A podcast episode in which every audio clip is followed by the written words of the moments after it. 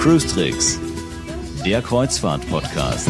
Mit Jerome Brunel und natürlich wie immer mit dabei Franz Neumeier in München. Servus. Hallo Jerome. Mensch, du, du warst schon wieder unterwegs. Äh, jetzt nicht in Finnland, sondern du warst äh, in Italien unterwegs, ne? Genau, in Marghera, also das ist äh, direkt am Festland äh, vor Venedig. Wettermäßig war es in Venedig sogar ein bisschen unangenehmer wie in äh, Finnland, in Turku.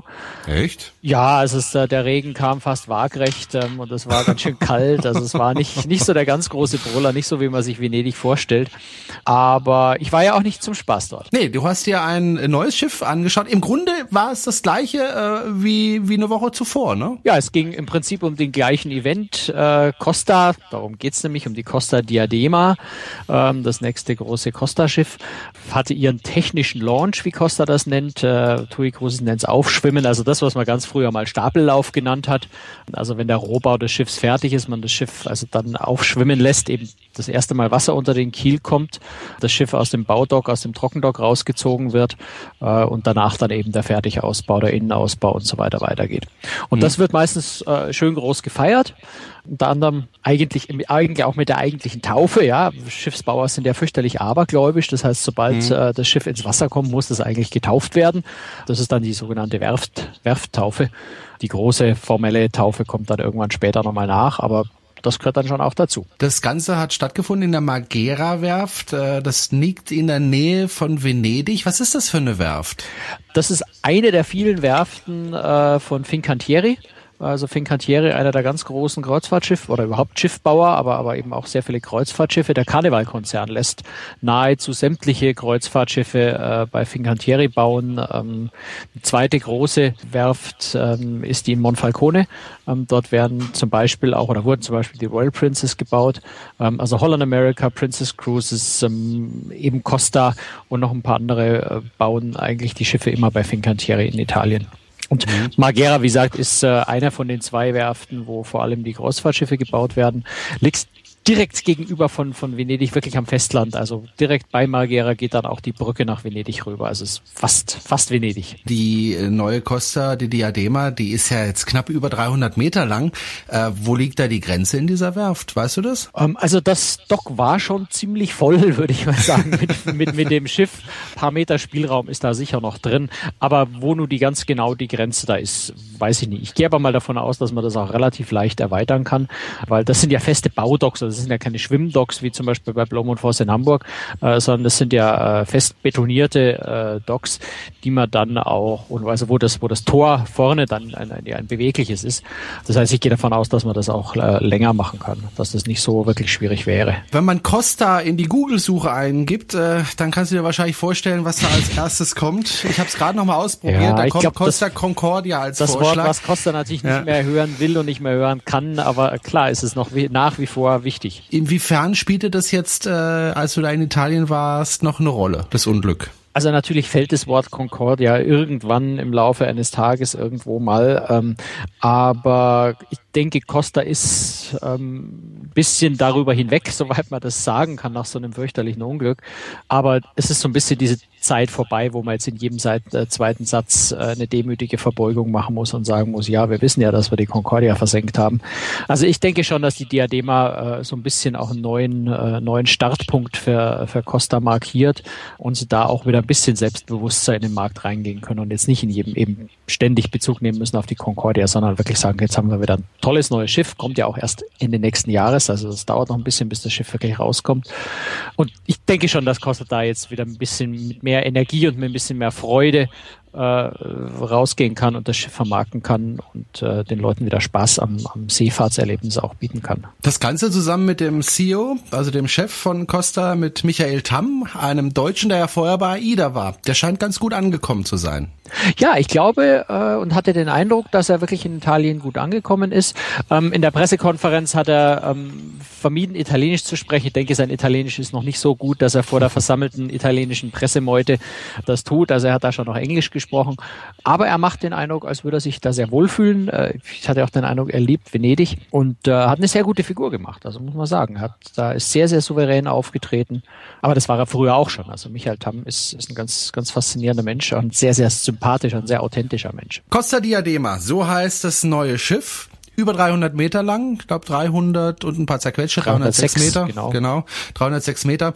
Worauf kann man sich da freuen bei diesem Schiff? Das, was was was Costa selber ähm, betont, was so die das größte wichtige oder größte wichtigste neue Feature der Diadema ist, dass tatsächlich mal wieder ein großes Kreuzfahrtschiff ist, das den Zugang zum Meer mehr ermöglichen will. Also es ist nicht so nach innen orientiertes Schiff, sondern sie haben zum Beispiel eine sehr, sehr große, äh, ein sehr, sehr großes Promenadendeck auf äh, Deck 5, ähm, wo es nicht nur ein paar einzelne Liegestühle, sondern auch große Cabanas sowas gibt, wo auch Restaurants zum Teil nach draußen gebaut sind, mit großen äh, Wintergärten teilweise, zum Teil auch wirklich ganz draußen.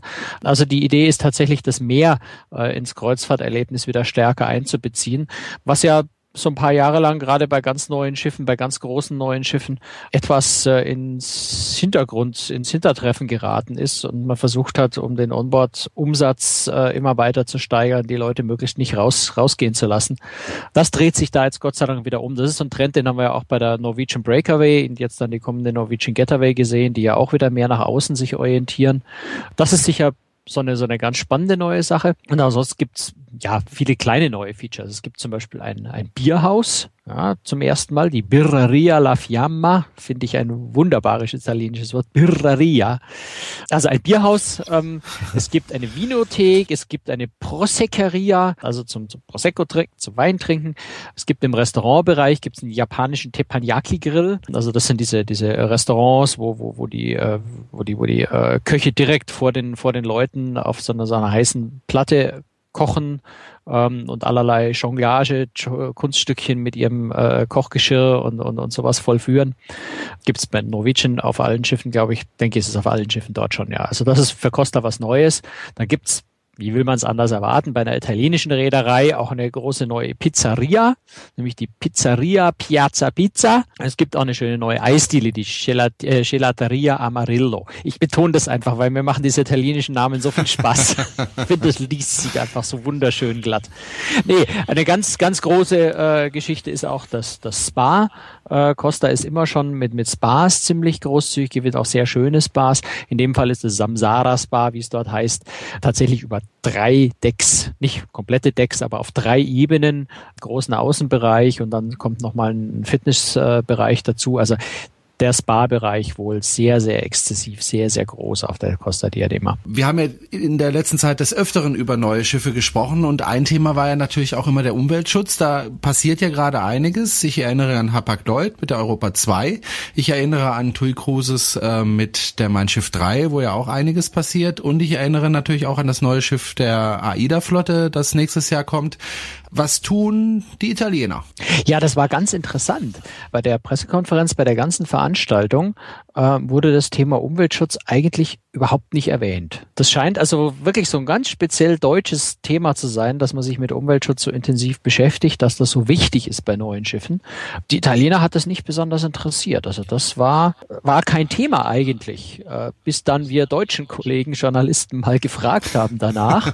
äh, und ja, selbstverständlich hat die Costa Diadema tatsächlich äh, ein ziemlich tolles Filtersystem, also den Ankündigungen nach, nämlich genau dasselbe, was AIDA auch setzt. Denn es ist ja beides Costa-Konzern Konzern, also Carnival und, und AIDA gehört ja zu Costa. Das heißt, es ist tatsächlich genau dasselbe System, was auch äh, bei der AIDA Prima zum Einsatz kommen soll, soll auch äh, die Costa Diadema schon bekommen. Ähm, das heißt, eigentlich ganz tolles System. In Italien bei der Vorstellung hat es eigentlich nicht wirklich eine große Rolle gespielt. Das ist ganz interessant. Was konkret äh, macht man denn jetzt für den Umweltschutz bei dem Schiff? Ja, es hat eben genau denselben drei oder soll genau denselben Dreifachfilter wie die AIDA Prima bekommen. Das heißt also Schwefeloxide, Stickoxide, Partikelrußfilter. Und das alles in diesem neuen, komplett integrierten System, das also ja schon bei der Vorstellung bei AIDA als ganz sensationell toll neu bezeichnet wurde Das Spannende bei der Vorstellung der Costa Diadema war eigentlich, dass Michael Tamm noch ein kleines bisschen mehr verraten hat dazu, äh, wo dieses System nämlich herkommen sollte. Das war bis jetzt ein großes Rätselraten, wer stellt sowas eigentlich her? Und AIDA hat auch ein großes Geheimnis drum gemacht, um vermeintlich der Konkurrenz vielleicht keinen Tipp zu geben. Jetzt ist zumindest noch nicht der Name der Firma klar, äh, die das Ganze herstellt, aber es ist klar, äh, die Firma gehört Costa. Die haben die nämlich offensichtlich gekauft. Das ah, heißt, also, okay. also, es ist eine Technologie, die tatsächlich der Karnevalkonzern sich gleich mal unter den eigenen Nagel gerissen hat, äh, um da wirklich die Hand drauf zu haben. Was ja aus, aus Costa-Sicht, aus Karneval-Sicht ziemlich schlau ist, sich so eine wichtige Kerntechnologie gleich mal direkt ins Haus zu holen. Gut, dann sollte man vielleicht noch dazu sagen, Karneval, das ist sozusagen der Mutterkonzern und dazu gehören AIDA und auch eben Costa, ne? Genau, also Karneval Corp, also die, die, die Dach, äh, der Dachkonzern zu dem dann äh, wiederum Costa gehört und AIDA ist die deutsche Marke von Costa und inter international gehören dann natürlich Carnival Cruise Lines, äh, Seaborn, Princess Cruises, Holland America, Cunard Line und so weiter. Also es ist ja eben der weltweit größte Kreuzfahrtkonzern und, und hat ganz viele Marken und mit der Zeit auch viele Kreuzfahrtgesellschaften tatsächlich auch aufgekauft. Du hast dir das Schiff äh, jetzt mal angeschaut im Rohbau. Wie gefällt's dir denn bisher?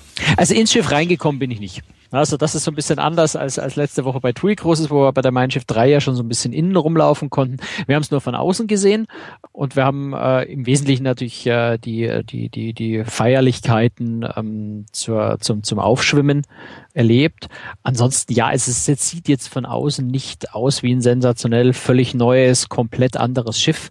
Und es ist ja natürlich auch aus einer Baureihe, wie sie bei, bei anderen Karneval-Marken äh, in ganz ähnlicher Form auch gebaut werden. Also zum Beispiel die äh, Carnival Dream äh, ist, wenn ich mich richtig erinnere, aus derselben Schiffsbaureihe. Insofern kein sensationelles, kein fantastisches neues Schiff, wo große Überraschungen drin stecken, ähm, aber eben für Costa die nächstgrößere Kategorie, also es ist größer als äh, die Concordia-Klasse, fast 5000 Passagiere, so dass man da, äh, ja, halt das neue Costa-Flaggschiff. Ne, mit schönen neuen Features, aber jetzt nicht, dass man sagt, das verändert sich irgendwas ganz, ganz dramatisch und ganz grundlegend. Das ist einfach die Fortentwicklung von einem erfolgreichen Konzept. Hm. Äh, bei der AIDA geht man ja, was den Bug vorne betrifft, ja neue Wege. Äh, der ist jetzt ganz gerade. Wir haben ja schon drüber gesprochen in einer der letzten Folgen. Äh, das macht man bei Costa aber, aber nicht genauso. Nein, also da ist bei Costa, glaube ich, noch äh, das Ganze wesentlich konservativer. Ähm, AIDA setzt ja zum Beispiel auch das erste Mal überhaupt einen Pod-Antrieb ein. Bei Costa ist es nach wie vor äh, Propeller. Also da ist man, glaube ich, eher etwas äh, konservativer und zurückhaltender und äh, bleibt bei bewährtem. Wundert mich, denn es ist ja ein Deutscher, der Herr Tamm an der Spitze. Da könnte man eigentlich erwarten, dass da äh, frischer Wind reingeht. Wobei er ist ja noch nicht so furchtbar lange da. Naja, gut, man muss natürlich äh, ein paar Sachen berücksichtigen. Zum einen äh, hat die Planung äh, sicherlich vor seiner Zeit schon begonnen.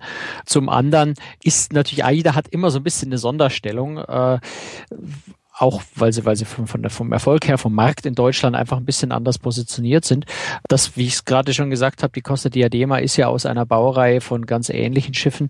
Der Karnevalkonzern setzt, Konzern setzt da so ein bisschen auf, äh, auf halbwegs einheitliche äh, Schiffe innerhalb der Gesamtflotte, was sicher den großen Vorteil hat, dass man mit der Zeit auch Schiffe zwischen verschiedenen Marken unter Umständen mit kleineren Umbauten austauschen kann. Dass man also einfach mal, wenn es bei Costa nicht so gut läuft, ein Schiff nimmt und bei Princess einsetzt und bei Princess mal ein Schiff nach zur Holland America schieben könnte.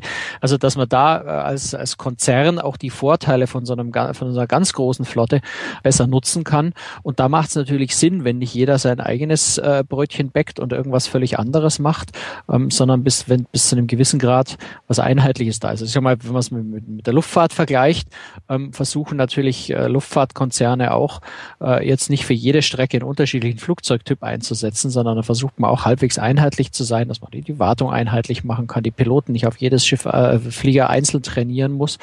Und so ein ähnlicher Gedanke steckt sicher bei, bei Carnival dann auch äh, da dahinter. Insofern macht es, glaube ich, keinen so wahnsinnig großen Sinn, äh, da bei jedem Schiff, was eine der vielen äh, Marken von Carnival neu rausbringt, äh, wieder völlig neue und andere Wege zu gehen.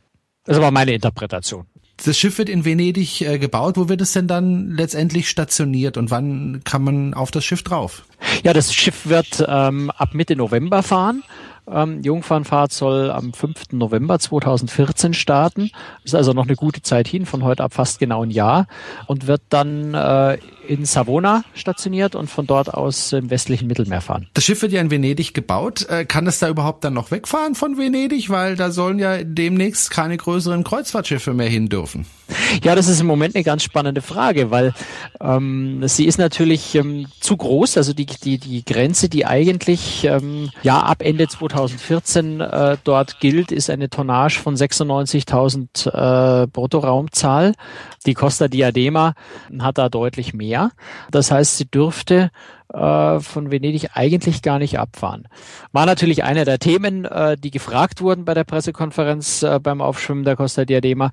Äh, und die Antwort von Costa war so ein bisschen zurückhaltend. Scheint nämlich so zu sein, dass der Gesetzestext äh, für dieses neue Dekret, was da den, die Kreuzfahrt in Venedig deutlich einschränken soll, dass der Gesetzestext noch nicht vorliegt, so dass man sich nicht so ganz sicher ist, ob das Ganze nur ab 1. November gilt oder ab Ende November gilt gilt es erst ab Ende November, dann könnte die Costa Diadema da problemlos noch abfahren.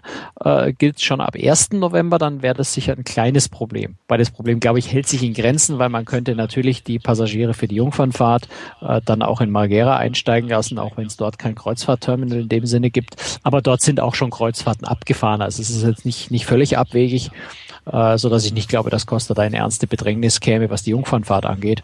Schöner wäre natürlich, wenn man die Jungfernfahrt tatsächlich von Venedig aus machen könnte und dann noch so schön durch den Giudecca-Kanal am Markusplatz vorbei, die, die, diese traumhafte Einfahrt, Ausfahrtroute in Venedig. Würde natürlich zu einer schönen Jungfernfahrt gut passen. Aber ich denke nicht, dass, dass die Passagiere plötzlich in den völlig anderen Hafen äh, fliegen müssen, wenn, wenn das Gesetz tatsächlich dann schon gilt. Ich denke auch, wenn selbst wenn das Gesetz gilt, äh, wird es da bestimmt Ausnahmeregelungen geben für äh, diese Werft. Ja, bin ich mir nicht so sicher. Also ich meine, man kann von, na, ich meine, man, man kann von der Werft ja anderweitig wegfahren. Also man muss ja nicht äh, durch Venedig durchfahren, um von der Werft wegzukommen. Äh, okay. Die Werft liegt ja, wie gesagt, am, am Festland. Ähm, dort ist auch ein großer äh, Frachthafen, Containerhafen. Und dort gibt's eine Fahrrinne, die natürlich für die Frachtschiffe sind und die an, dem, bei einer, an einer anderen Stelle aus der, aus der Lagune von Venedig rausfahren. Das ist, letztendlich ist es ja ein Teil dieser ganzen Diskussion um Venedig, dass man sagt, warum lässt man die Kreuzfahrtschiffe eigentlich nicht dort durchfahren? Eine der interessanten Dinge dort oder der schwierigen Dinge dort ist, dass dieser Fahrkanal ist quasi eine Einbahnstraße, der ist sehr schmal. Ähm, das heißt, es kann immer nur in eine Richtung befahren werden. Äh, Im Moment ist das so gelöst, dass äh, der Kanal immer nur äh, immer für eine halbe Stunde in die eine Richtung und dann für eine halbe Stunde in die andere Richtung geöffnet ist, ähm, so dass man oft dort einfach auch Frachtschiffe dann vor der Lagune liegen und warten sieht, bis quasi die Einbahnstraße in ihre Richtung geöffnet ist, dass sie einfahren dürfen. Wenn man in den ganzen Schiffsverkehr jetzt noch Kreuzfahrtschiffe Kreuzfahrtschiffe, Passagierschiffe mit reinmischt, ähm, kann man natürlich unter anderem auch ein paar, ein paar Sicherheitsrisiken vielleicht geltend, geltend machen und sagen, wenn dann Öltanker durch die Gegend war, Gastanker durch die Gegend fahren und dann fahre ich mit dem Kreuzfahrtschiff da auch noch rein. Könnte schwierig werden, äh, aber für die Werft ist es also jetzt mal kein Problem. Also von Margera kommt man problemlos äh, über diese Frachtroute ins Mittelmeer, äh, ist also nicht darauf angewiesen, ob man nur in Venedig durch den Giudecca-Kanal fahren darf oder nicht. Wir haben ja schon mal über die Situation in Venedig gesprochen vor einigen Folgen. Ähm, jetzt ist das tatsächlich eingetreten wohl, dass da eben keine größeren Schiffe mehr einfahren dürfen nach Venedig. Äh, auf der einen Seite verstehe ich das. Ähm, wenn ich jetzt Venezianer wäre, wäre ich vielleicht auch nicht so wahnsinnig begeistert, wenn da ständig irgendwelche Riesenpötte da um mich herumfahren würden äh, mit den entsprechenden Abgasen. Auf der anderen Seite denke ich mir, wenn wir jetzt die neuen Schiffe anschauen, jetzt auch die Diadema, äh, das sind ja alles Schiffe, die relativ sauber sind durch diese neuen Filtersysteme. Das heißt, da gibt's ja im Grunde schon sowieso Entspannung. Äh, Frage an dich, könnte man nicht einfach sagen, die Schiffe, die wirklich äh, Abgasbehandlung machen, die dürfen da rein und die anderen nicht? Weil es ist ja auch ein Wirtschaftsfaktor für Venedig. Auch Klar. darüber haben wir ja auch schon mal gesprochen. Also es ist zum einen, äh, was, das Thema Umweltschutz angeht, ist es ohnehin so ein kleines bisschen albern, äh, weil es gibt ja für die Lagune Venedig äh, schon seit äh, schon seit langem Vereinbarungen über Abgasnormen sehr strikte, nämlich sogar. Und im April 2013 ist da nochmal eine freiwillige Vereinbarung tatsächlich zwischen den Reedereien und Venedig, äh, nämlich äh, das sogenannte Venice Blue Flag 2 in Kraft getreten, was schlicht und einfach heißt, dass ab Einfahrt in die Lagune nur noch Treibstoff mit weniger als 0,1 Prozent Schwefelgehalt äh, überhaupt verbrannt wird. Das entspricht den strengsten Abgasnormen äh, in den, in den äh, Umweltschutzzonen, also Ostsee zum Beispiel. So dass die Abgase, die auch jetzt schon, auch heute schon in Venedig äh, tatsächlich aus den Schiffen rauskommen, ja ohnehin schon die niedrigsten vorstellbaren sind. Ähm, und auch die Abgasfiltersysteme, wenn man jetzt auf, bitte die Vereinbarung gilt nur für Schwefel, äh, natürlich nicht, nicht für Stickoxide und nicht für Ruß und äh, Partikel. Ähm, aber wenn man es mal auf Schwefel bezieht, dann ist der Ausstoß ja schon auf dem niedrigsten nur denkbaren Niveau, der auch mit den Filtern erreicht wird. Also Umweltschutz ist so ein bisschen ein schwieriges Argument im Zusammenhang mit Venedig. Und wenn man ehrlich ist und wenn man es genau auf den Punkt bringt, ist es auch nicht das Kernproblem, sondern Venedig hat ein großes Problem und das sind die Touristen. Und zwar eben die viel zu vielen Touristen. Venedig geht an Tourismus kaputt und zugrunde, einfach weil viel zu viele Menschen gleichzeitig dort sind. Und die Kreuzfahrtschiffe dort rauszuhalten oder die großen Kreuzfahrtschiffe dort rauszuhalten, ist ein Versuch und ein vielleicht und hoffentlich erster Schritt, äh, diese gewaltige Anzahl an, an Touristen in Venedig etwas zu reduzieren.